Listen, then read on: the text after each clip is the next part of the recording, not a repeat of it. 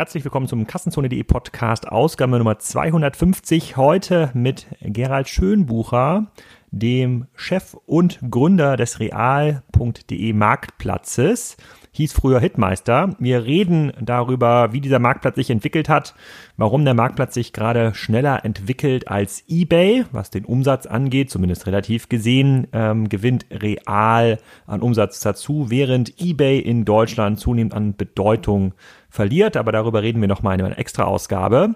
Ähm, ganz spannend ist, glaube ich, zu verstehen, wie man überhaupt in Deutschland neben Amazon, eBay und Co. einen weiteren Marktplatz etabliert und warum die Händler und Kunden real.de nutzen, wie man zu mehreren hundert Millionen Euro Marktplatzumsatz kommt und was das eigentlich auch bedeutet technisch. Also wie viele Entwickler muss man dort vorhalten und ähm, was heißt es überhaupt, das ganze Marktplatzsortiment zu sortieren, zu monitoren und auch dafür zu sorgen, dass da kein Crap verkauft wird. Darüber rede ich mit Gerhard, extrem spannend. Ich kenne ihn schon aus den Hitmeister-Zeiten. er ist wirklich eine gestandene Größe ähm, in der Szene und kann da so ein bisschen Einblicke hinter die Kulissen geben. Ich möchte mich nochmal ganz herzlich bedanken für das viele Feedback auch für den Podcast zu Karls Erdbeerhof mit Robert Dahl. Da haben mich schon viele WhatsApp, ähm, SMS und E-Mails erreicht äh, ähm, von Leuten, die sich dafür bedankt haben, die den Podcast extrem cool fanden, das hilft mir auch weiter. Das streichelt nicht nur meinem Ego, sondern ich kann auch ein bisschen schauen, in welche Richtung sich der Kassenzone Podcast hier weiterentwickeln kann. Also, wenn ihr noch Feedback zu Robert Dahl habt und jetzt noch nicht an, äh, äh, an Erdbeerüberfressung leidet, weil ihr direkt zum nächsten Erdbeerstand gefahren seid, ähm, dann schreibt mir gerne. Auch diese Folge wird wieder gesponsert von Minubo. Die könnt ihr nächste Woche auf der Demexco treffen. Ich habe da schon im letzten Podcast ein bisschen was zu erzählt. Minubo ist ein Business Intelligence Unternehmen. Da gibt es quasi eine Cloud, die äh, euch dabei hilft, eure schwierigen Fragen, die ihr habt, zu beantworten. Zum Beispiel, wie spreche ich die wichtigsten Kunden mit dem relevanten Content an? Wie entwickeln sich neue Bestandskunden über unterschiedliche Kanäle? Das macht Minubo ein bisschen anders als die meisten anderen Anbieter. Das ist eine ganzheitliche Lösung. Das ist nicht nur äh, ein Frontend, äh, was so ein bisschen Daten visualisiert, sondern die gehen relativ tief rein in den Stack, kommen mit einem eigenen Datenbankmodell äh, und visualisieren euch das dann und können dann über 500 aus über 500 vordefinierten E-Commerce-Kennzahlen euch helfen, das Geschäft zu verbessern. Extrem wichtig ist auch, dass Minubo schon über eine ganze Menge Standardschnittstellen äh, verfügt zu dem großen System. Das allerwichtigste System ist natürlich dabei, das ist Spryker, aber auch ähm, Systeme wie Imasis sind dabei, die sind schon an Minubo angebunden. Da fällt es euch ganz einfach, das Tool zu nutzen. Die haben relativ viele große internationale Kunden, Tesa, Schuhe.de, Decathlon, Intersport. Also da kann man eine ganze Menge mit machen im B2B und B2C-Bereich. Lernt sie auf der Demexco kennen. Das Team ist wirklich cool. Ich kenne sie schon seit vielen Jahren. Ähm, registriert euch unter minubo.com slash Kassenzone. Für Feedback bin ich weiterhin sehr dankbar. Und äh, vielleicht sehen wir uns dann auch gemeinsam nächste Woche auf der Demexco. Jetzt wünsche ich erstmal viel Spaß mit Gerhard Schönbücher von real.de. Gerhard, herzlich willkommen zum Kassenzone Podcast. Heute mal wieder aus den Spriker Offices in Berlin. Äh, wir schieben jetzt seit ungefähr zwei Jahren, wenn nicht sogar noch länger, unseren Podcast-Termin vor uns her. In dieser Zeit ist auch bei euch relativ viel passiert. Der eine oder andere wird dich vielleicht aus dem Podcast nicht kennen. Äh, sag uns noch mal kurz, äh, wer du bist und was du machst. erstmal herzlichen Dank für die, für die Einladung. Zwei Jahre. Gerhard Schönbucher, bin ähm, ehemals Gründer von, von Hitmeister.de und seit drei Jahren bei Real.de. Real hat Hitmeister gekauft und verantworte da das gesamte Digitalgeschäft. Okay, gehen wir mal ein bisschen zurück in unsere Anfangsphase. Ähm, ich erzähle ja mal diesen E-Commerce-Vorträgen, die ich hier und da mal mache oder meine Keynote halte, erzähle ich auch mal so ein bisschen die Geschichte der Marktplätze. Und äh, da zeige ich dann auf, dass Amazon in Zentraleuropa es schon irgendwie geschafft hat, den meisten Märkten zum Monopol zu gründen und dass Anfang der 2000er schon den Glauben gab, dass man mit Nischenmarktplätzen da ein Gegengewicht ähm, aufbauen kann. Ähm, das ist immer so ein bisschen verzerrt und vereinfacht, ich weiß. Ähm, und diese Nischenmarktplätze waren schon immer für mich, äh, es war Hitmeister, also quasi die Vorgänger-Domain von, ähm, äh, von real.de, ähm, damals noch Traduria, später ja dann von Rakuten gekauft und mindestens Yatego. Ähm, kannst du mal erzählen, wie du diesen Einstieg in das Marktplatzgeschäft gemacht hast? Was waren eigentlich die Prämissen, als ihr gegründet habt? Wann waren das überhaupt? Wir haben Hitmeister gelauncht am 7. November 2007 und haben damit gestartet zu entwickeln 2006 mit der allerersten Version. Warum haben wir das damals äh, gemacht? Amazon hatte einen deutlich geringeren Marktanteil. Das ganze Thema Payment war auch nicht ganz so convenient, wie das heute ist. Das heißt, wenn du auf eBay beispielsweise, damals auch noch ein durchaus äh, relevanter äh, Marktplatz, irgendwas bestellt hast, dann äh, konnte es durchaus sein, dass die Ware nicht ankam, äh, du hast bei Vorkasse bezahlt, ähm, PayPal war noch nicht so penetriert.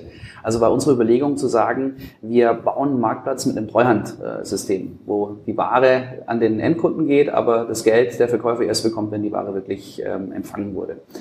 Und wir sahen natürlich auch Möglichkeiten marketingseitig, ähm, sah es über damals den, äh, den SEO-Bereich, äh, auf den Preisvergleichern war weniger Wettbewerb. Es gab also durchaus Gründe, ähm, da reinzugehen.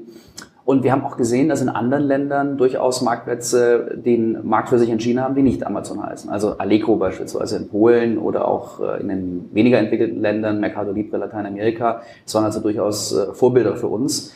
Aber uns war schon klar, das ist eine, eine Mammutaufgabe. Aber ich habe mir gedacht, oder wir als Gründerteam damals haben uns gedacht, wenn du das im Marktplatzbereich schaffst, dann äh, kannst du es äh, im Grunde überall schaffen. Wie, wie, war, wie war damals die Wettbewerbssituation? Also war Trador, ich weiß, glaube Tradoria war mal auch so ein Multi-Shop-System, glaube ich, ja. bevor sie Marktplatz geworden sind, wenn ich genau. mich da richtig ähm, erinnere. Und ja, Tego war aber, glaube ich, war, glaube ich, auch ein Multishop-System. Ich bin mir nicht ganz Ja, aber ganz mit sicher. einem geringeren Fokus als damals äh, Trattoria. Ähm, Trattoria hatte ganz klar den Händlern gesagt, ihr habt da auch eine, eine Shop-Lösung.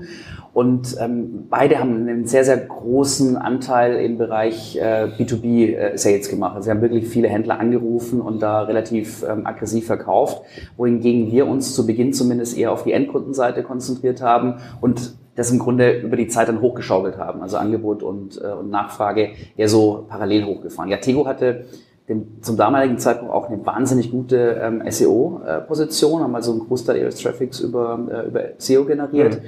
Und ähm, bei Tradoria war das ausgeglichener. Ähm, die haben, glaube ich, auch unterschiedliche Marketingkanäle äh, gesetzt. Und wie habt ihr gestartet? Selbst finanziert oder mit einem Investor 2007? Ganz zu Beginn haben wir das selbst finanziert. Dann haben wir ein Vorgängermodell eigentlich entwickelt gehabt, das aber nicht so geflogen ist. Da haben wir die ersten Investoren reingeholt. Das waren Business Angels zum einen ähm, mhm. und später kam dann auch ein äh, US-Investor hinzu.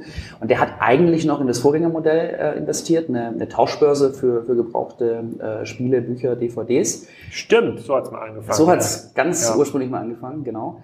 Aber wir haben rechtzeitig erkannt, dass das Modell von Unit Economics ja einfach nicht so attraktiv ist. Und er sagte, okay, ihr habt jetzt im Grunde die Funktionalität vom Marktplatz über die Tauschbörse schon gebaut. Ihr wisst irgendwie, wie man Online-Marketing macht. Und technisch äh, passt es auch soweit. Also ähm, finanzieren wir auch den, den Pivot mit. Und äh, ja, das war dann 2006, als wir eben die Idee hatten. Und 2007 sind wir dann live gegangen.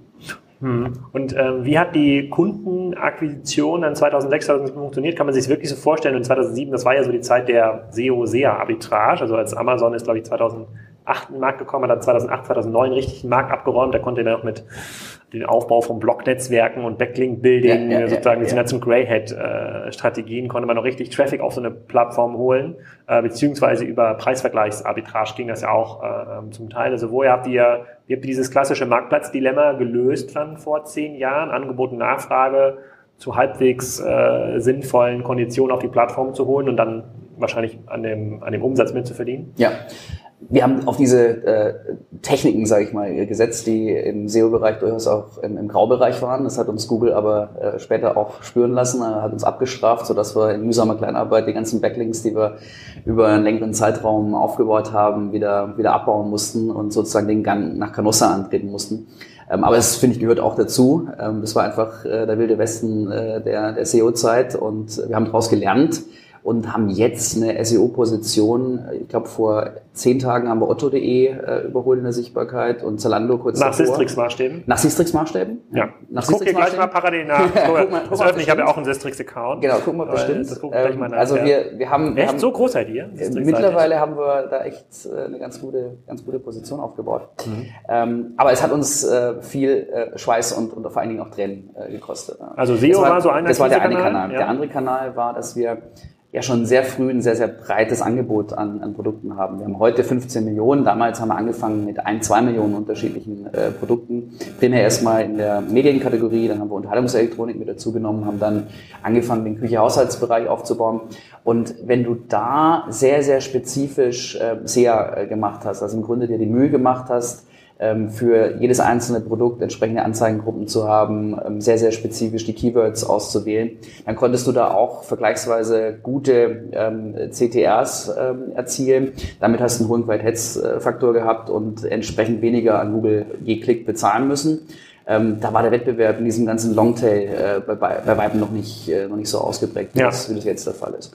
Dann haben wir früh auf äh, die relevanten Preisvergleicher ähm, auch besetzt. Ähm, äh, Idealo, billiger, günstiger hat damals noch eine größere Rolle gespielt und ähm, haben aber auch versucht, frühzeitig auch schon äh, den Kunden wieder äh, zu gewinnen. Also im Grunde ein CRM-System aufgesetzt. Äh, wir haben das intern Watchdog äh, genannt, hat also geguckt, äh, wie so ein Wachhund, wann der Kunde das letzte Mal Inaktivität äh, gezeigt hat und dann ist er wieder getriggert worden.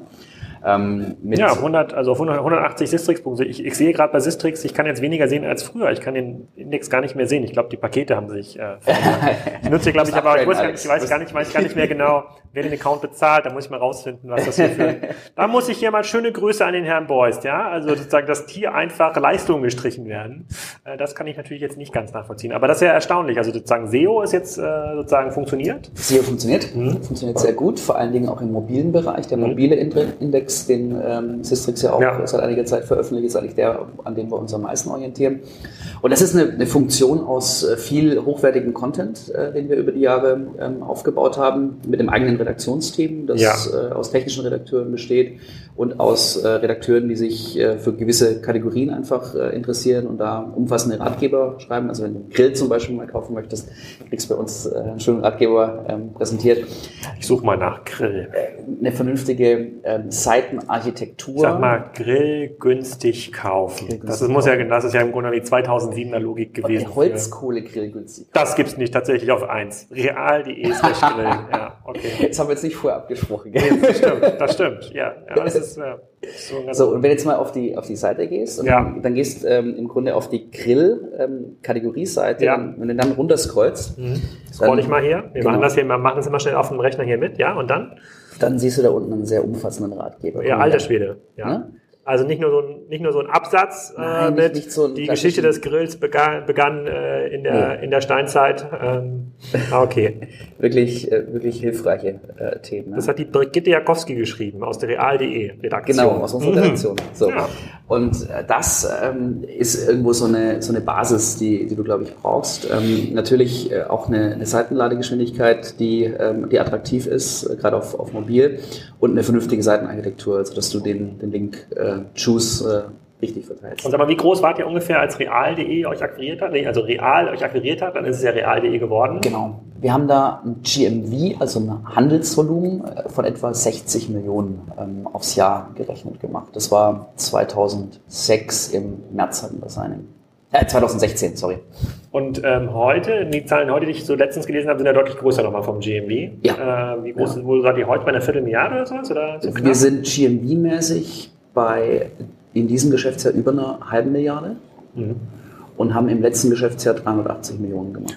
Und was hat sich geändert seit dem, ähm, seit dem Verkauf an Real? Das ist ja schon, also das ist deswegen ein spannender Case, weil sich äh, viele der großen Händler ja Gedanken machen über so Marktplatzgeschäften, wie kann man das irgendwie hebeln und ähm, wenn man jetzt mal schaut auf, ähm, auf bestimmte Webseiten wie einen Kaufland oder äh, auch teilweise auch in der Rewe-Gruppe, ähm, gibt es ja immer noch Seiten, die haben ja gar keine Shopping-Funktionalität. Das ist ein, ein, im Grunde genommen eine Art Prospektes-Service, ne? Ja. Aktion, Aktion der Woche.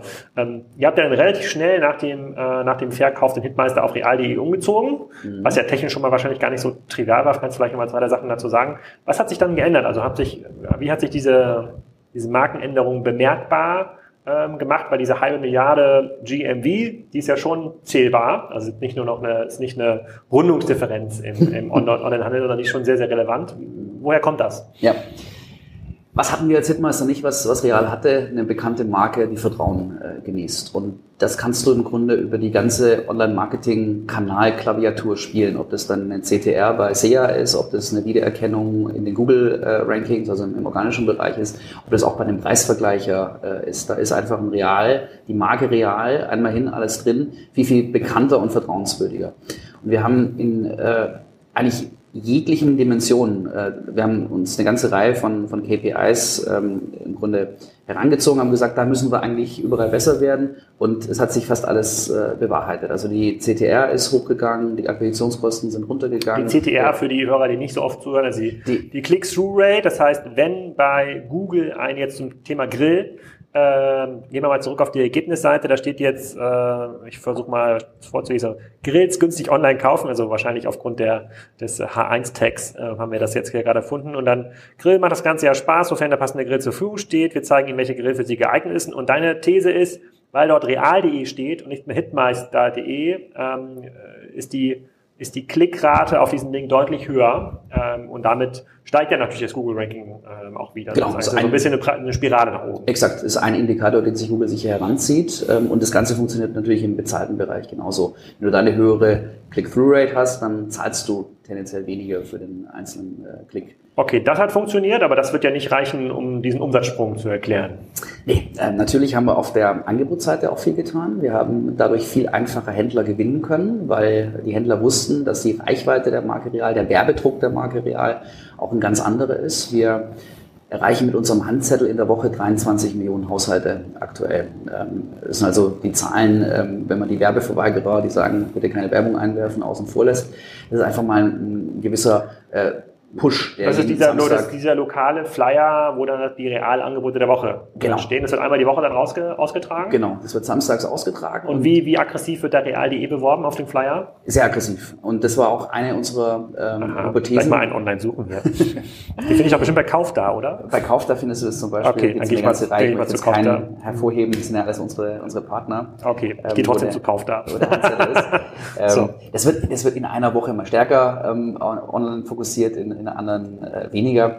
Äh, aber primär ist es natürlich schon, um unsere stationären äh, Märkte nach vorne zu bringen. Also ja. da wirst du viel Lebensmittel drin finden. Aber wir sind ja als Hypermarkt auch einer derjenigen, die schon traditionell eine Non-Food-Kompetenz haben, was vielleicht der eine oder andere ähm, LEHler, wenn man jetzt mal äh, Kaufland ähm, außen vor lässt, in, in der Form nicht haben. Sag mal eine Postleitzahl, sag mal eine Postleitzahl äh, wo, ich, wo ich euch finde. Ich habe jetzt hier 10999 Berlin, habe ich äh, ist leider kein Real. Da Nimm's mal äh, 50674. Das ist 50, die Postleitzahl 6, von unserem Kölner 74 Büro. Köln. Genau. Da muss ich jetzt bei Matratzenkonkord, Bauhaus, Kaufland, Lidl, Rossmann, Saturn, Mediamarkt.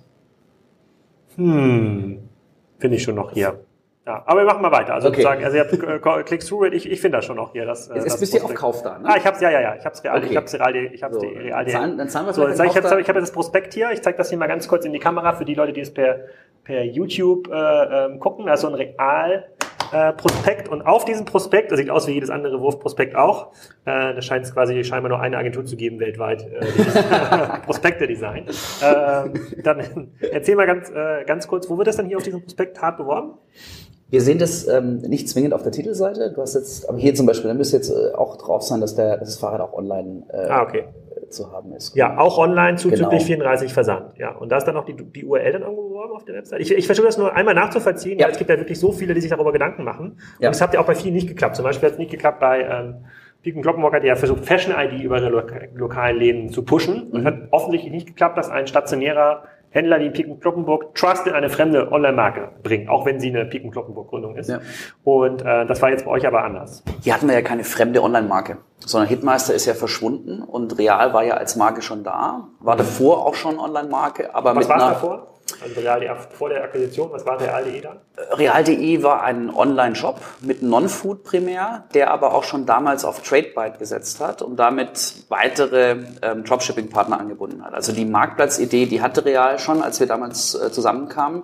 Und unsere Hypothese war einfach, äh, neben dem Markenauftritt von Real, der uns hilft, auf Marketing-Kostenseite vor allen Dingen günstiger äh, zu fahren, die ganze Technologie, äh, die wir mitbrachten, auch zu Ja. geben. Also unser Produktdatensystem, wo wir gerade drüber gesprochen haben, das, das ganze Thema äh, SEO, der Content, ähm, die Händler. Wir hatten zu dem damaligen Zeitpunkt schon, äh, es waren um die 5000 äh, Händler, die über uns verkauft haben.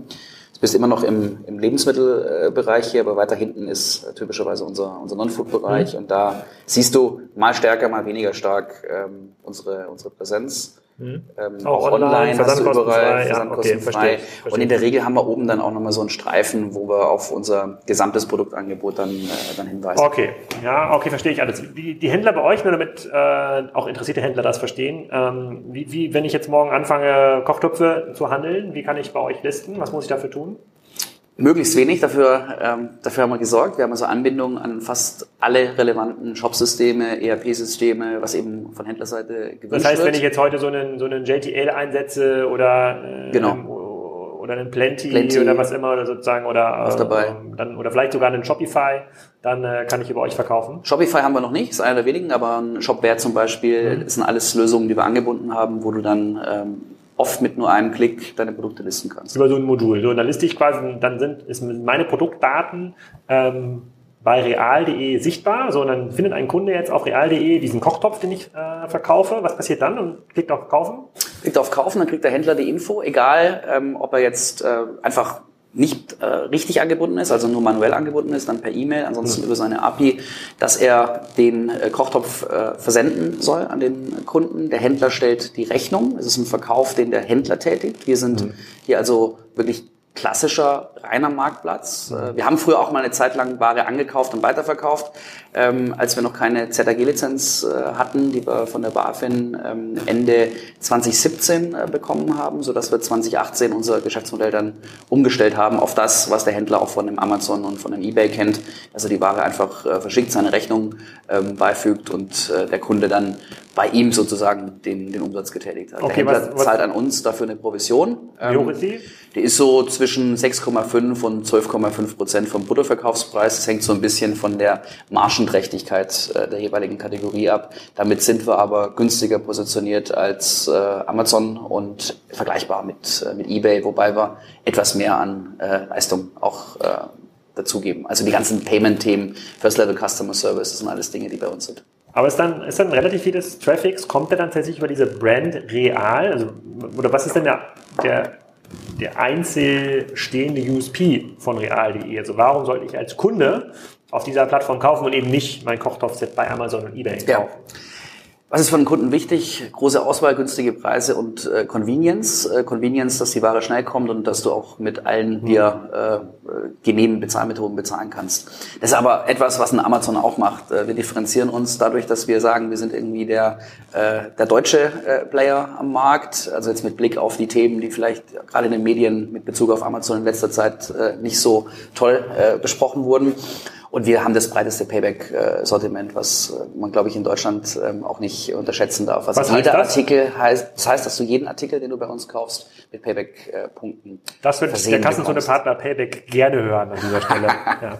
Achso, das bei anderen nicht so. Also wa warum haben denn andere Marktplätze denn nicht diese Payback-Integration?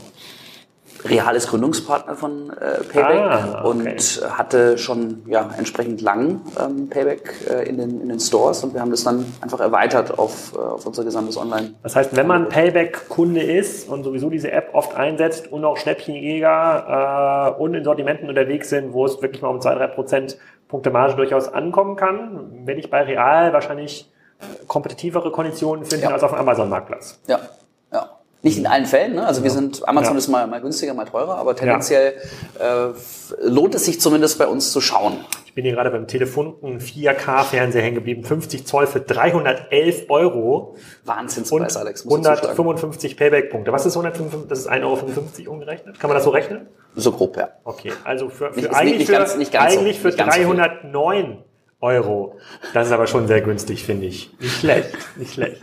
50 Zoll kann man immer noch mal irgendwo in die Küche hängen oder sowas, äh, so ein Fernseher. Okay, das verstehe ich, aber ähm, Ja, große Auswahl, Convenience. Man profitiert sicherlich davon, dass es hier und da bei eBay und Amazon äh, sozusagen auch pressemäßig da den einen oder anderen Händler geben dürfte und Kunden, der dann nach Alternativen äh, ähm, schaut. Ähm, du bist jetzt ja schon lange dabei, zehn Jahre, um genau zu sein, oder sogar ein bisschen länger äh, als zehn Jahre. Länger, ja. ähm, siehst du denn, dass diese Wachstumsrate abflacht äh, oder siehst du, dass eigentlich insbesondere unter diesem Brand real.de noch relativ viele Kunden konvertiert werden können in euer, in, in den Online-Kauf, die vielleicht vorher doch nochmal zum Real gefahren sind und sich dann den Telefunkenfernseher und was ist das andere hier, den Pool natürlich ja. äh, vor Ort zu kaufen. Der Schöne ist ja, dass wir nicht äh, nur Umsatz von stationär von Kunden, die ohnehin schon bei, bei Real waren, auf, auf Online übertragen, sondern vor allen Dingen auch Kunden erreichen, die gar keinen Realmarkt äh, bei sich in der Nähe haben. Das heißt, unser Online-Wachstum äh, überkompensiert weit äh, das, was wir im Non-Food-Bereich vielleicht auch mal an, an Challenges haben. Also mhm. wenn du den stationären Handel bist du ja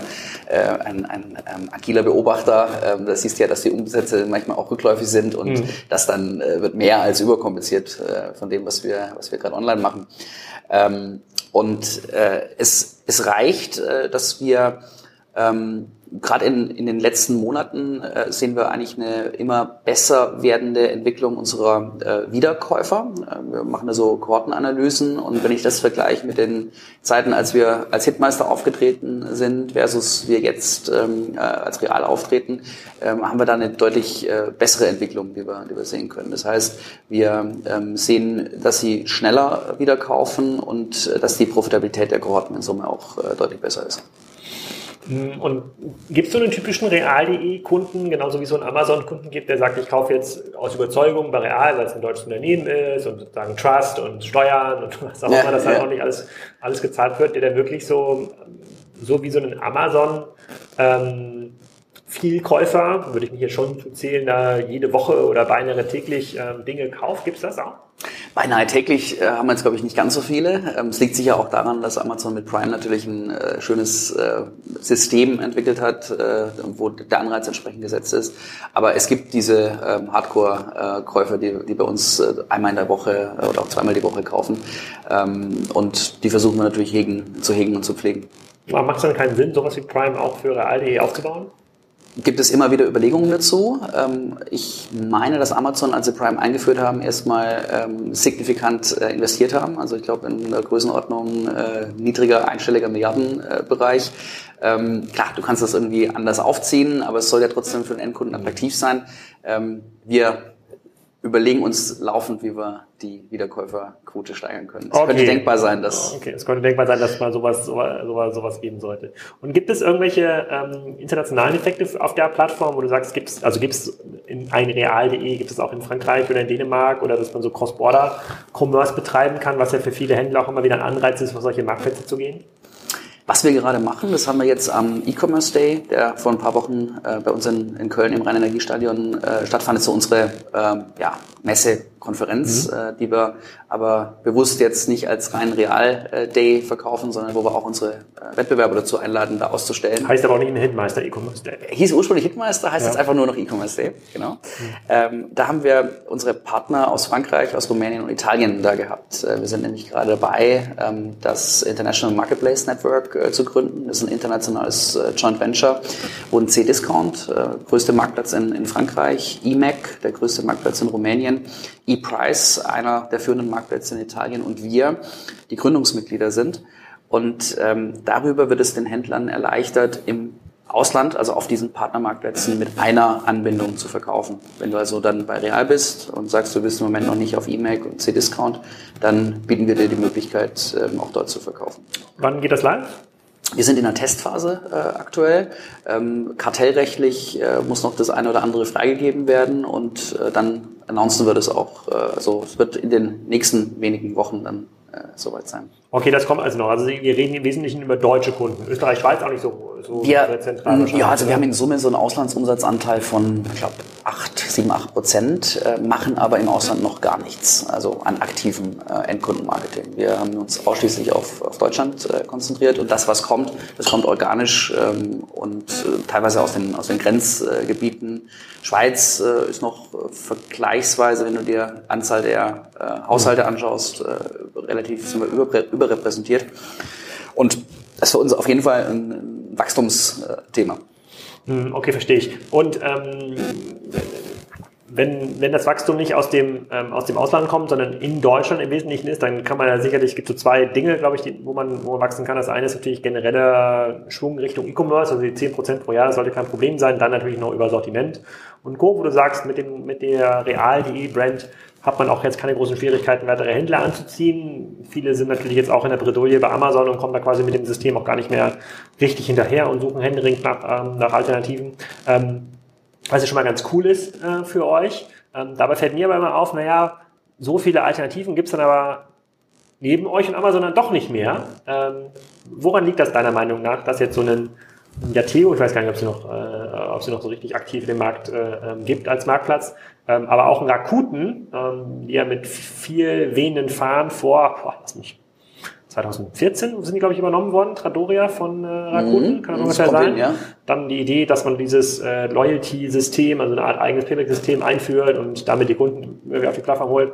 Das hat aber keinem richtig funktioniert. Siehst du noch irgendwelche Wettbewerber in Anführungsstrichen oder Marktbegleiter, bei denen es funktioniert hat?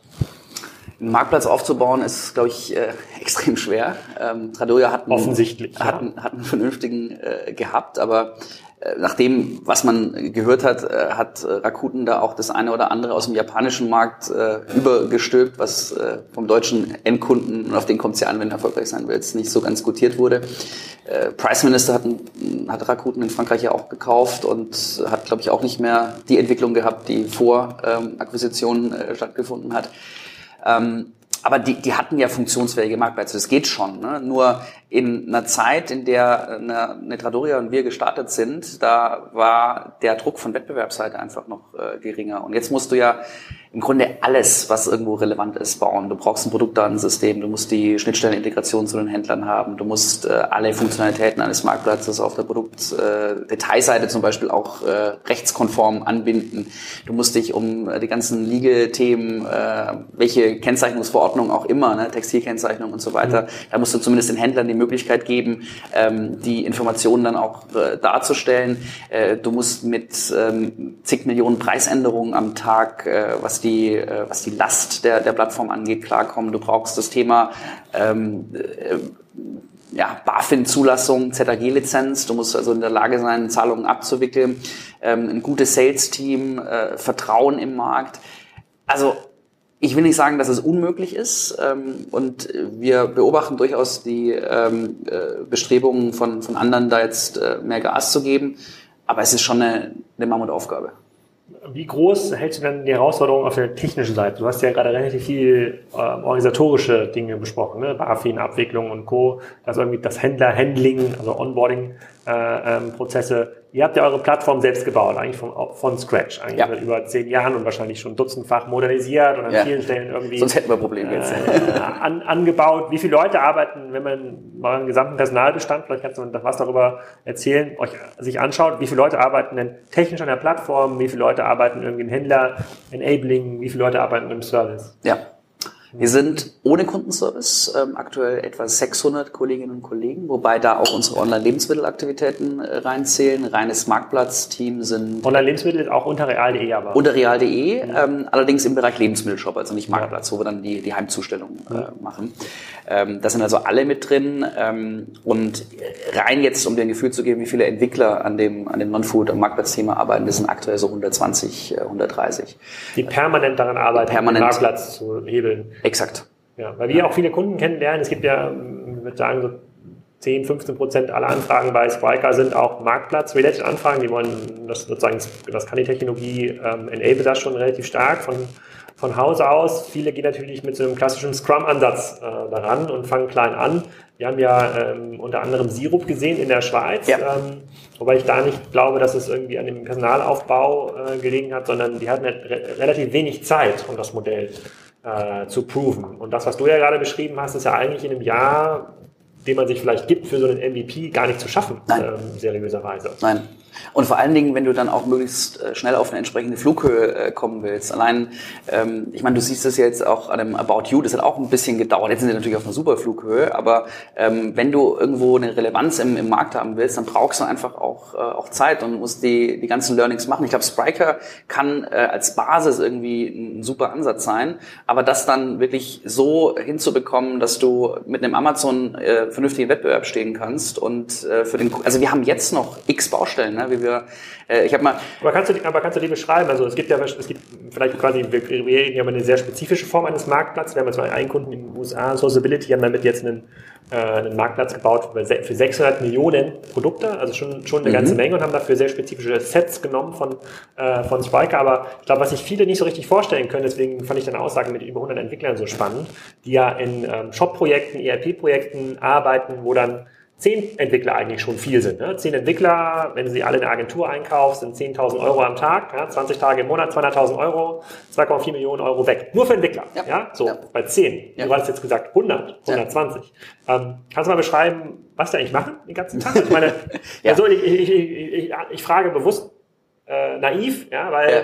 wenn man jetzt die, wenn man auf die Webseite geht, der Marktplatz ist ja schon da. Genau. Ja, was, was sollen denn so viele Leute den ganzen Tag äh, äh, ja. da, da programmieren? Äh, mhm. das, äh, vielleicht kannst du da mal so ein bisschen ähm, äh, die Decke lüften. Sehr gern. Ähm, wenn wir uns mal angucken, wie so der Kaufprozess von einem, von einem Endkunden ist, der gelangt irgendwie auf die, auf die Seite. Das heißt, wir haben ein Team, das sich damit beschäftigt, unsere Kolleginnen und Kollegen im Marketing äh, zu enablen, im Grunde effizienter zu werden. Wir nennen das äh, Marketech oder, oder AdTech-Bereich. Äh, die übrigens auch die Lösungen bauen, die den Händlern auf der Plattform Werbemöglichkeiten äh, anbieten. Ähm, das, was Amazon uns halt eingesetzt mit Amazon äh, Media äh, Marketing Services. Das geht bei euch auch. Also ich, das geht bei uns jetzt auch. Wir sind da gerade in der Testphase okay. und das wollen wir natürlich weiter ausbauen, um einfach äh, die Ertragskraft. Okay, äh, zehn Entwickler bauen so, Marketing mal, bei euch. Ja, okay. Da kommt der Kunde drauf. So, gelandet. Was macht er dann? Er guckt sich um. Das heißt, du brauchst irgendwie, wenn er jetzt direkt auf einer, sagen wir mal, ist über Google Shopping oder so gekommen, ist auf einer Produktdetailseite, dann muss die Produktdetailseite ähm, passen. So, das kann sagen, das ist was, das passt irgendwann. Nein, tut es nicht, sondern du musst den halt laufend optimieren, weil es die ist, die im Grunde am meisten ähm, äh, von der, von der äh, Darstellungsthematik. Also du musst dir erstmal auswählen, welches Produkt zeigst du oben in der, in der Buybox an. Und das ja. muss ja im Grunde in Echtzeit passieren, wenn der Händler einen Preis ändert. Ja. Preis ist eine Komponente, nicht die einzige, äh, wie da äh, der Händler entsprechend ähm, dann äh, welcher zu bevorzugen ist. Und da müssen wir auch auf kartellrechtliche Themen achten. Wir als Real dürfen uns als Händler hier nicht bevorzugen, sondern müssen ein even uh, level playing field. Uh, Wer kontrolliert das? Bei Amazon ist doch auch so, dass Amazon seine Eigenmarken immer in die Produktdetailseite reinpusht. Ja. Kauf jetzt nicht dieses Klebeband, kauf lieber das Amazon Basic Klebeband. Das ist ja. Zwar keine Marke, aber genauso gut und halb so teuer. So ungefähr sind ja die Anzeigen bei Amazon. So, so richtig kontrollieren tut es, glaube ich, äh, noch, noch niemand, aber wir achten darauf, dass wir einfach da, da sauber äh, unterwegs sind. Also ein, einfach ein Thema, das wir mit berücksichtigen. Dann, wenn du weiter runter auf der Produktdetailseite gehst, hast du die ganzen Themen, die aus unserem Produktdatensystem kommen. Das heißt, wenn du ein Händler bist... Ich oder auf den Fernseher, der hat mich sowieso angesprochen. Ja. Das ist ja auch ein Angebot. Komm, kauf, nur, kauf den doch, Ja, ja, ja, ja. ja.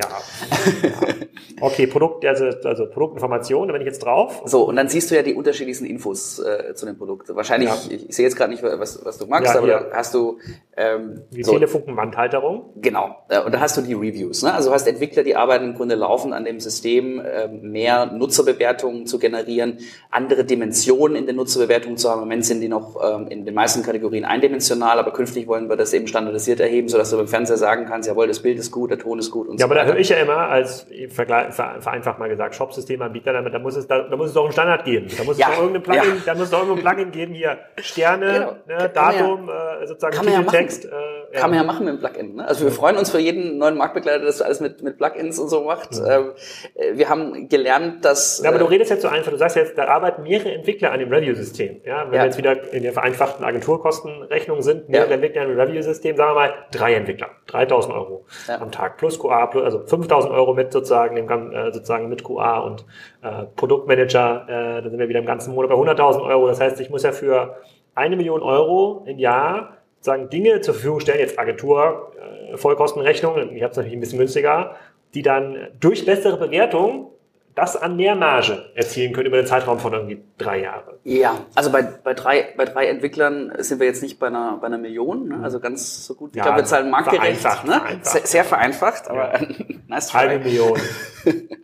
So, dann kannst du sagen, okay, Recommendation-System sind wir jetzt hier, ne? kommen die neuen, äh, kommen die neuen oder ähnliche Produkte. Mhm. Äh, Ja, da gibt's auch X-Lösungen, aber wenn du die integrierst, dann ist häufig deine Seitenladegeschwindigkeit wieder äh, relativ schlecht. Ne? Und es kommt halt am Ende auf die, auf die Millisekunden an und deswegen haben wir gesagt, das brauchen wir lieber, äh, lieber Da selber. sagst du jetzt, du Zumal gehst wir- jetzt nicht zu Prozis oder zu einer Nee. anderen Engine oder einem Fact Finder, äh, weil dir diese, sagen wir, 0,1 Sekunden so viel Ranking äh, Opportunity klauen, dann investierst du lieber in fünf eigene Entwickler, die dann Exakt. die Recommendation bauen. Exakt. Okay. Zumal, wenn das gute Leute sind, und wir haben ja, glaube ich, äh, ausschließlich gute Leute, dann, ähm, dann befruchten die sich ja auch gegenseitig, kommen zu neuen Ideen, wie wir im Zweifel auch einen Wettbewerbsvorteil irgendwo uns erarbeiten können. Die sitzen alle in äh, Düsseldorf-Köln da bei euch? Im Non-Food-Bereich sitzen alle Entwickler in Köln, im E-Food, also Online-Lebensmittelbereich, alle Entwickler in Düsseldorf. Ah, okay. Und wir haben noch einen Teil äh, von Entwicklern, die sich um unser ähm, im Grunde äh, ja, Authentifikationssystem und so weiter kümmern. Also dass du, wenn du auf der normalen äh, real.de bist, äh, sowohl für den Lebensmittelshop als auch für den Marktplatz einen Account hast äh, beispielsweise und auch dich auch in der Real-App äh, direkt äh, mit, den, mit den neuesten Services, äh, dich über die neuesten Services informieren kannst.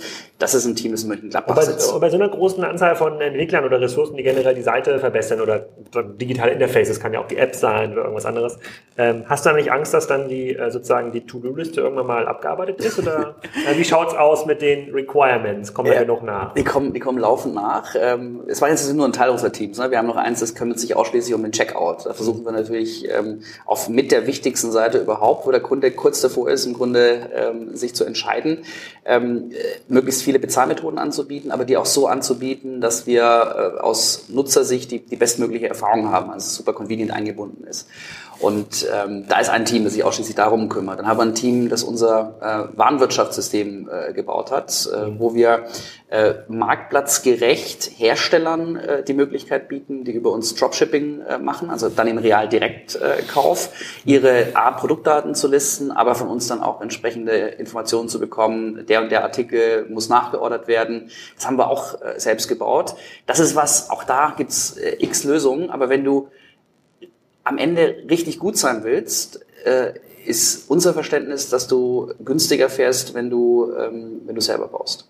Hm. Okay, Es gibt wenige Ausnahmen. Ein, äh, ein Unternehmen ist vor kurzem von About You äh, gekauft worden. Äh, Die setzen wir auch ein im Bereich Bitmanagement für, für SEA, ähm, Adference. Äh, da- das ist ein, ein Bereich, da, da haben wir jetzt keine eigene Kompetenz aufgebaut, nachdem wir, ähm, ja, wir haben ein rudimentäres System gebaut, aber dann gesagt, das ist eigentlich nicht das, Ja. wo wir uns differenzieren können im Markt. Ähm, das Suche. nur für SEA-Bit-Management oder auch für die anderen Performance-Marketing-Kanäle? Ähm, nur für nur für SEA. Ähm, wir äh, machen die anderen Kanäle aktuell noch selbst. Also, Okay. also im Grunde das, das Bidding jetzt im Zweifel auf einer Ladenseite oder so. Okay, ja, crazy. Gut, das war der Entwicklerteil. Also 100 Leute, das können sich ja quasi der normale Mittelständler mit 5 Milliarden Euro äh, Umsatz im, äh, im Landmaschinenhandel hier kaum vorstellen. äh, vereinfacht gesagt. Ich gucke, ich denke jetzt an keinen speziellen. Ja, aber für die meisten sind halt fünf oder zehn Entwickler dauerhaft an so einem Projekt äh, kaum gar nicht vorstellbar. Ja. Du sagst jetzt 100 Leute und es ist jetzt nicht so, dass äh, da jetzt einmal im Jahr der real.de Marktplatz refaktoriert wird, sondern die arbeiten in einzelnen Domänen. Ja. Suche, Checkout und Co. Ich glaube, man kann sich das als stationärer Händler gut vorstellen. Wenn ich in den Markt gehe, habe ich da ja auch Personal, das was verkauft. Und die Entwickler, die bauen ja das Produkt, das dann selbst verkauft. Ne? So versuche ich es den stationären Kollegen ein Stück weit zu erklären, weil die Fragen ähm, wurden mir in den letzten drei Jahren auch schon gestellt. Crazy. Und die anderen Leute? Da sind ja noch äh, 380 mindestens, 480 sind ja noch, sind ja noch offen. Ja, also wir haben einen Großteil im, im, im Online-Lebensmittelbereich über alle Kategorien, Category Management, äh, Finance, die Entwickler, ähm, Produktdaten, das ist äh, das Team. Und ähm, Warum, brauchen wir da so viele Leute? Weil, ich meine jetzt bei im Fashion-Bereich ist ja so, dass sich ähm, alle halbe Jahr das Sortiment einmal dreht und irgendwie 20.000 Produkte neu beschrieben werden müssen. ja, Das stimmt ja nicht für Gurke und Melone. Ja, das ist ja Darf- relativ stabil. Dafür nicht, aber die FMCG-Industrie ist sehr innovativ und es kommen ganz viele ähm, Produkte trotzdem in den Markt. Ähm, und bei einer Gurke kann es dann sein, dass du heute die hast, ne? keine Ahnung, aus äh, wo auch immer her und morgen die andere. Und da musst du rein rechtlich, um sauber aufgestellt zu sein, trotzdem in der Lage sein, ähm, diese ähm, im Grunde Veränderungen äh, auf der Website auch darzustellen. Und das dann auch zu trennen und später zu sagen, du hattest die Gurke bestellt und der Peter hatte die andere Gurke bekommen. Genau. Ja, also es sind so die, die Details im, im, im Online-Lebensmittelbereich. Das ist das, das IFO-Team. Und in, äh, in Köln haben wir äh, dann noch ein sehr großes Team im Bereich äh, Marktplatzmanagement. da zählt sowohl die Akquise als auch die Betreuung als auch das Controlling ähm, mhm. dazu. Wir haben allein ein HR-Team. Äh, das sind mittlerweile auch sechs, sieben äh, Kolleginnen, die versuchen, die, die besten Leute für uns ähm, ähm nach, nach Köln oder Düsseldorf äh, zu kriegen. Dann haben wir unser Produktdatenteam. Weitestgehend setzen wir da auf KI-Lösungen, haben aber trotzdem dann nochmal Leute, die drüber gucken, beziehungsweise die sich überlegen, ähm, was könnte denn weiter automatisiert werden. Ähm, da haben wir ein Team von auch so 10, 10 15 äh, Leuten, relativ großes Redaktionsteam, ein Marketing-Team, wo die einzelnen Disziplinen jeweils Verantwortliche haben ähm, Legal-Team bei uns äh, intern, weil die äh, rechtlichen äh, Fragen, mit denen wir uns beschäftigen, oft nochmal andere sind als die der stationären Kollegen.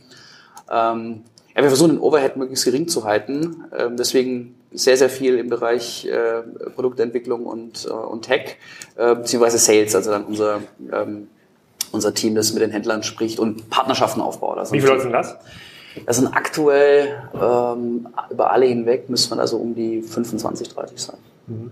Und habt ihr Schwierigkeiten, gute Leute für euer Team zu gewinnen? Das ist ja momentan die größte Schwierigkeit, da hatte ich auch mal im Vortrag gesprochen, im Markt, dass es weder in Berlin noch in Köln noch anderswo, auch teilweise großen bekannten Brands, nicht gelingt, ausreichend Menge an Menschen aufzubauen. Und ein kleines Scrum-Team, fünf bis zehn Leute, das kriegt man mit ein bisschen Anstrengung irgendwie nochmal akquiriert. Wir hatten hier mal den äh, CTO von äh, Mediamarkt Saturn im Podcast, die haben sich massiv bemüht, irgendwie 100 Leute aufzubauen für oder 120 Leute für Tech Center. Da ist natürlich auch die Churn bei so einem Thema jetzt nicht ganz gering, da musst du auch viel nachheiern. Wie sieht das bei euch aus? Also wenn du jetzt sagst, du brauchst noch 100 weitere Leute und bei den Markt kann das ja schnell sein in äh, Düsseldorf, Köln, kriegt ihr die? Wir kriegen die. Es dauert teilweise etwas. Äh, wir rekrutieren natürlich auch nicht nur lokal, sondern versuchen auch äh, Kollegen aus dem, Kolleginnen aus dem Ausland äh, für uns zu gewinnen. Wir haben an der Uni Darmstadt, an der TU Darmstadt einen Tech Hub ähm, aufgebaut seit letztem Jahr, wo wir jetzt auch schon wieder vollgelaufen sind. Ich glaube, wenn du die richtige Mischung hast aus der richtigen Unternehmenskultur, der, der richtigen äh, Vision und den Dingen, die einfach äh, für die äh, Entwickler, also das geht nicht nur für Entwickler, das geht für alle Kolleginnen und Kollegen wichtig sind. Ähm, also auch eine, eine vernünftige Bezahlung und dass sie einfach äh, Transparenz. Ne? Wir haben äh, wir arbeiten mit OKRs und haben komplette äh, Transparenz im Unternehmen, welches Team an, an, an welchen äh, an welchen OKRs arbeitet. Ähm, und einfach noch möglichst viel von, von, von so einer Startup-Kultur äh, sich zu erhalten, aber das zu kombinieren äh, mit der Schlagkraft äh, und der, und der im Grunde Power von einer, von einer großen Brand, das ist, glaube ich, für uns so ein, so ein Erfolgsmodell. Ähm, es fällt uns jetzt deutlich leichter, äh, die Leute zu gewinnen, als es zu Hitmeisterzeiten der Fall war. Aber wir arbeiten noch dran. Ne? Wir haben äh, ein Team, das sich um, um Employer Branding äh, Themen äh, kümmert. Wir äh, machen äh, ja im Grunde laufen Mitarbeiterbefragungen, nehmen die Dinge dann wirklich ernst, äh, setzen um, äh, versuchen äh, einfach die Leute auch vernünftig vernünftig zu behandeln. Ne? Und äh, das, das hilft dann zumindest, dass du nicht nachheiern musst, was dir ja, das ist ja, ich sage so ein bisschen wie bei dem, äh, bei dem normalen Online-Geschäft, du sozusagen das Investment in die Kunden zu halten, ist ja mittlerweile genauso hoch wie das, den Neukunden ja. äh, zu gewinnen. Zu Mitarbeitern ja auch so eine hohe, hohe Attrition äh, sozusagen kann da immer manchmal schwierig werden. Ähm, dann die, ähm, äh, das ist ja schon mal gut und glaube ich auch sehr aufklärend zu hören, dass ihr Ihr habt im Grunde genommen ja für jede Million GMV einen Mitarbeiter, fällt mir gerade gerade auf. Das ist, ja. glaube ich, ja schon mal ein, ein guter Indikator. Ich muss jetzt mal nachrechnen, wie es bei Amazon ist. Was hat der Amazon? Hatte 300, das kommt gar nicht, das kommt hin. Das könnte hinkommen bei ja, Amazon. Wir haben, wir haben jetzt bei uns noch, also Fulfillment-Kollegen sind drin, die in unseren eigenen äh, mhm. Warehouses arbeiten. Wir haben aber unseren Kundenservice noch nicht drin. Wenn man die jetzt auch mit berücksichtigen würden, da arbeiten wir primär mit, mit Dienstleistern zusammen, die wir aber im Grunde komplett äh, managen, so dass wir da auch äh, die Hoheit über die, über die Daten haben und haben natürlich auch ein Second- bzw. Third-Level-Team im Kundenservice intern. Ähm, wenn du da die ähm, Heads nochmal oben drauf rechnest, dann sind wir bei weit über, über 1000 äh, Mitarbeiter. Ja. Aber das sind jetzt keine, die direkt auf unserer Payroll äh, sind. Hm. Ja, okay, aber ich bleibe mal. Ich, ich glaube, eine schöne, das ist eine schöne, das ist eine schöne Erkenntnis aus, aus diesem Podcast für ein Marktplatzgeschäft äh, im Konsumgüterbereich. So Food muss man dann nochmal sehen im Speziellen.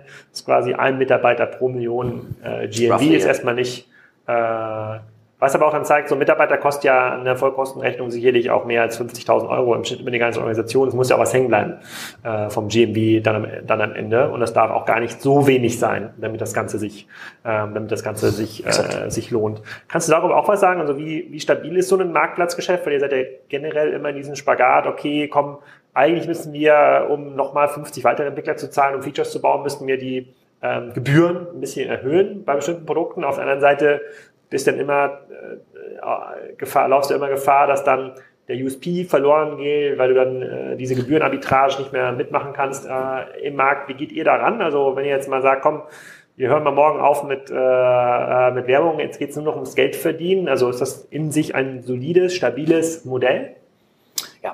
Ist das äh, Schöne daran. Ähm, also erstmal, äh, wenn wir Preise erhöhen auf der äh, Kommissionsseite, dann ist natürlich die Gefahr immer größer, dass der Händler das eins zu eins an den, an den Endkunden weitergibt. Mhm. Und, und wir damit dann, wie du, wie du glaubst, gerade zwischen den Zeilen gesagt hast, dass wir preislich dann nicht mehr kompetitiv sind. Deswegen ist das eigentlich immer so, die letzte äh, Option, die wir ziehen wollen. Wir versuchen auf der anderen Seite eher an den, äh, an den relevanten Kostenpositionen äh, zu arbeiten, ähm, insbesondere was Marketing-Effizienz angeht. Äh, da geht es halt echt um die, um die Nachkommastelle und wir machen uns laufend Gedanken, wie, wie können wir äh, unsere Conversion Rate steigern, wie können wir Keywords, die nicht performen, abschalten, wie können wir unsere Preisvergleiche ähm, eng monitoren, weil die Kollegen, die mischen ganz gern mal wieder äh, immer wieder Traffic äh, zu, der wo sie einen sehr guten Arbitragehebel haben, also sehr, sehr günstig eingekauft und vergleichsweise teuer weiterverkauft. Das sind alles so Dinge, um, um die du dich äh, dann, dann kümmern musst. Und ähm, das Gute ist aber, wir, wir haben intern immer eine, eine Unit Economics äh, Betrachtung, also gucken uns mhm. an, was auch nach Marketingkosten äh, ein, ein Neukunde äh, uns bringt, wenn er äh, sein Kaufverhalten äh, über die Zeit so ähm, anpasst, wie, wie wir es erwarten. Ähm, und da, da stehen wir sehr, sehr solide da. Vor allen Dingen, wenn du die Geschäftsbereiche ähm, vergleichst. Wir haben ja unser unser Lagergeschäft, wir haben unser äh, Dropshipment-Geschäft, also das, was wir im, im Real-Direktverkauf bündelt, und wir haben unser Marktplatzgeschäft. Und ähm, ich glaube, die Symbiose aus, aus beiden ist, ist, ist wichtig, aber die Profitabilität des Marktplatzgeschäftes ähm, und die Volatilität, also die Profitabilität ist vergleichsweise hoch und die Volatilität ist vergleichsweise gering. Es läuft im Grunde ähm, mit, einem, mit einer schönen äh, Wachstumsgeraden äh, von Jahr zu Jahr mit. Und im anderen Geschäft, da kannst du, wenn du, wenn du richtig einkaufst und die richtigen Produkte hast, natürlich spannenmäßig, margenmäßig äh, auch mal besser abschneiden. Aber hast natürlich das Risiko, äh, wenn dann vielleicht ein paar tausend äh, Gartengarnituren zu viel hast, äh, dass A, die Läger voll sind und du äh, auch Abschreibungsthematiken hast. Ja. Aber die Beziehung wiederum zu vielen Herstellern, die wir dadurch äh, aufbauen, die hilft uns auch für die, für die Marktplatzseite. Wir kriegen bessere Produkte, die nutzen uns natürlich auch als Werbeplattform. Den bieten wir das Thema äh, Marketing Services äh, perspektivisch auch an. Ähm, also ich glaube, ein Marktplatz ist dann stark, wenn er beides hat. Also, siehst ja auch, wenn du, wenn du einen Amazon mit einem, mit einem eBay äh, vergleichst, die sich ja immer aus dem Eigenhandel, mit Ausnahme jetzt von einer Brands for Friends Akquise oder so, rausgehalten haben. Ähm, gut, es gibt noch weitere Gründe, weshalb äh, Amazon eine andere äh, Wachstumsdynamik aufgewiesen hat in den letzten Jahren. Aber Brands for Friends ist ja eBay gekauft. Genau, meine ich ja. Ach so. Genau, das ist das Einzige, wo sie im Grunde Eigengeschäft auch ja. äh, gemacht haben mit eigenem. Äh, ja. Ne? Okay, und ähm, äh, das, verstehe ich sozusagen, wie du die Stabilität dieser, äh, dieser Marktplätze ähm, äh, betreibst oder wie du sie wie du sie beschreibst. Ähm, wie lange dauert es bei euch, um einen Händler onzuboarden? Also bleiben wir mal mehr. Ich habe jetzt einen, irgendeinen, Standard, irgendeinen Standard-Shop, habe ganz langweilige Produkte. Der Shop selber, egal wie schön er aufbereitet ist, zieht jetzt auch äh, äh niemand hinterm Herd vor. Ähm, jetzt möchte ich meine 100 SKUs bei euch listen. Wie lange dauert das? Wenn du deine relevanten Dokumente, also Handelsregisterauszug beispielsweise, das, was wir in unserer Funktion als Zahlungsinstitut von dir wissen müssen, wenn du die bereit hast und hochladen kannst. Und wenn deine Produktdaten bereits bei uns vorhanden sind, wir haben ja ein Produktdatensystem, anders als jetzt ein eBay beispielsweise, wo im Grunde jeder jedes Listing irgendwo individuell ist oder weitestgehend. Die versuchen ja jetzt auch. Habt Wettbewerb am Produkt. Mhm. Wir haben Wettbewerb am Produkt. Insofern haben wir auch einen Satz an Produktdaten. Und wenn die Produkte vorhanden sind, dann kannst du innerhalb von wenigen Minuten listen.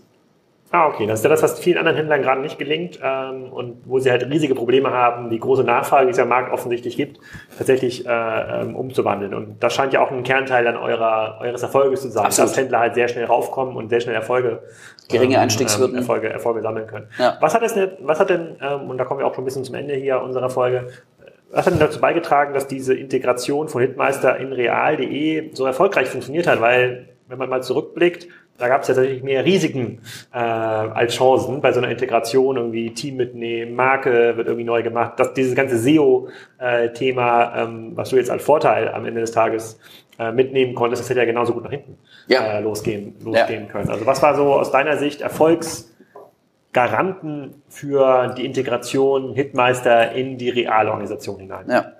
Abgesehen davon, dass du noch da bist. ich weiß nicht, äh ob das das Ausschlaggebende war. Ja, aber ich glaube generell das Team, ne? also die, ähm, diejenigen, die, die, das, die das verantwortet äh, haben, sowohl von ähm, Seiten Reals, die damals uns gekauft haben, der äh, Philipp Lohme, der, der Metro Market Sales, macht mein, mein ehemaliger äh, Kollege in der Geschäftsführung, aber auch äh, unser, unser ganzes, äh, unser ganzes Kernmanagement-Team. Da sind ja viele schon seit weit über zehn Jahren äh, mit dabei und äh, die haben ähm, auch auf Realseite, da sind viele schon seit, seit vielen Jahren dabei. Und dass, dass die einfach miteinander konnten und man äh, auf Augenhöhe miteinander gesprochen hat, das war schon mal so die, die Basis im ERP-Bereich. Ne? Dass wir gesagt haben, okay, hier haben wir äh, unsere, unsere Hitmeister-Systeme, da bauen wir eine Schnittstelle ähm, in, äh, in SAP. Das war, war ein Beispiel. Ähm, die ganze technologische Basis äh, ist die alte Hitmeister-Basis, die natürlich über die Jahre refactored wurde, neue Module rangebaut, alte rausgeworfen. Ähm, und die ist im Grunde dann unter die Marke real.de geschlüpft. Also wir haben eigentlich nur in Anführungszeichen äh, die, die Seite ähm, anders äh, designt und haben sichergestellt, dass wir äh, die Integration an die Realsysteme also auch die, die Läger, die, äh, die, die Real damals ähm, auch schon betrieben hat, ähm, dass wir da einfach eine vernünftige, vernünftige Schnittstelle haben. Aber den, den Rest, den, äh, den haben wir ja schon gehabt. Deswegen war das technische Risiko jetzt nicht so super hoch und du hast das SEO-Risiko auch angesprochen, wenn du zwei Domains zusammenführst. Einfach handwerklich äh, vernünftig gemacht. Also geguckt, wie müssen wir äh, technisch äh, vorgehen, ähm, was müssen wir äh, auf welche URL äh, im Grunde schieben, um möglichst viel zu erhalten. Ähm, wie kriegen wir schon äh, zu Beginn eine gute Nutzererfahrung hin? Weil wenn du viel veränderst, dann tendiert Google dazu ja auch äh, die Nutzererfahrung nochmal neu zu bewerten. Da haben wir Wert drauf gelegt.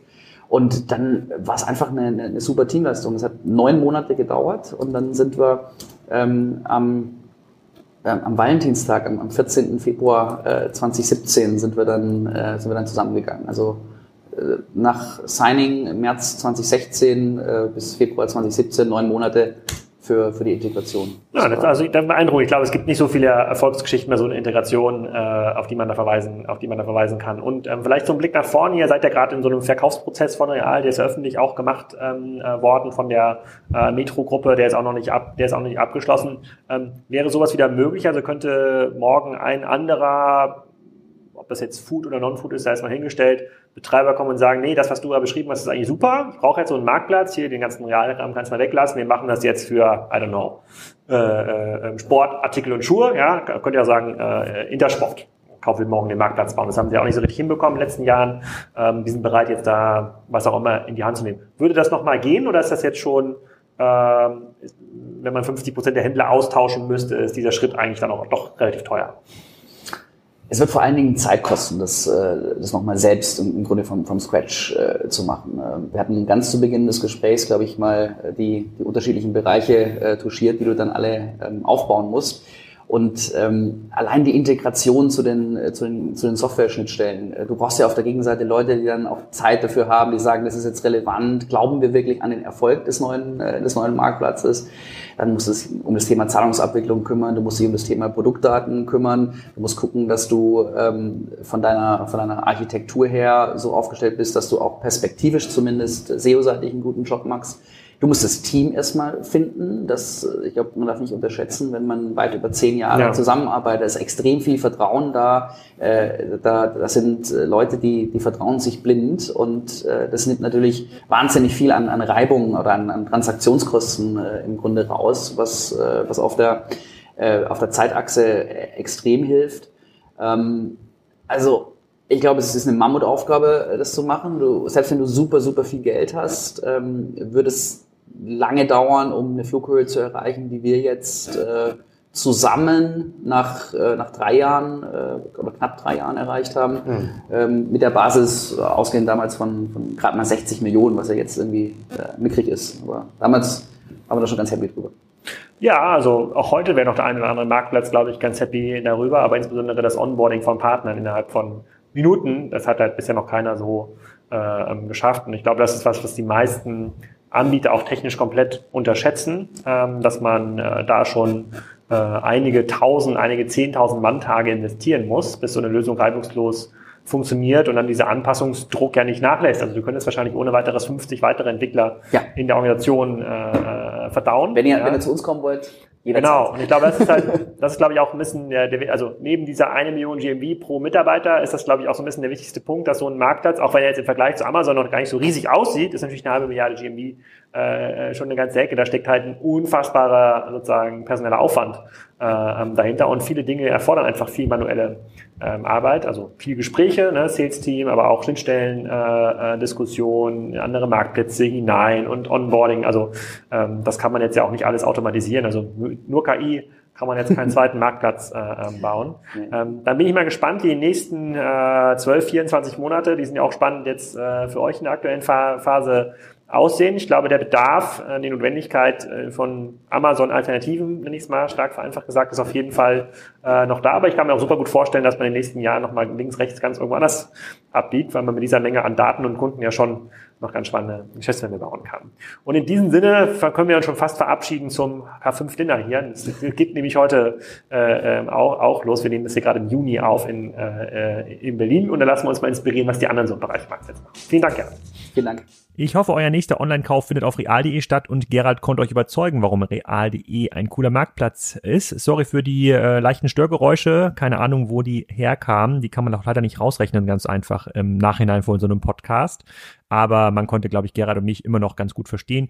Vielen Dank auch für diejenigen, die mich bei iTunes bewertet haben. Ich habe ja mal dazu aufgerufen, dass ich mich sehr freue, wenn der ein oder andere von euch äh, mich bei iTunes ähm, oder Soundcloud bewertet. Das hilft auch, den Podcast in die Rankings ein bisschen höher zu bekommen. Dabei war unter anderem Franz21, der gesagt hat, immer sehr spannende Interviewpartner, wunderbarer Podcast für E-Commerce-Interessierte und PhoneBert hat geschrieben, tolle Insights, große Bandbreite, sehr, sehr gute, nachhaltige Bewertung Bewertung hier von euch. Freue ich mich sehr. Die anderen drei, die bewertet haben in der Zwischenzeit, haben nur Sternchen ähm, hinterlassen. Also, ähm, wenn du einer der nächsten fünf sein möchtest, die mich bei iTunes bewerten, ich würde mich extrem freuen, damit wir hier noch in diesem Jahr auf die 300 Bewertungen kommen und andere Leute sich daran orientieren können. Vergesst nicht, euren Termin zu machen mit Minubo. Ich stelle den Link nochmal in die Show Notes. Nächste Woche auf der Mexiko ist Minubo dabei und unter minubo.com slash Kassenzone könnt ihr das Team treffen. Wie gesagt, große Empfehlung von mir. Schaut euch das an.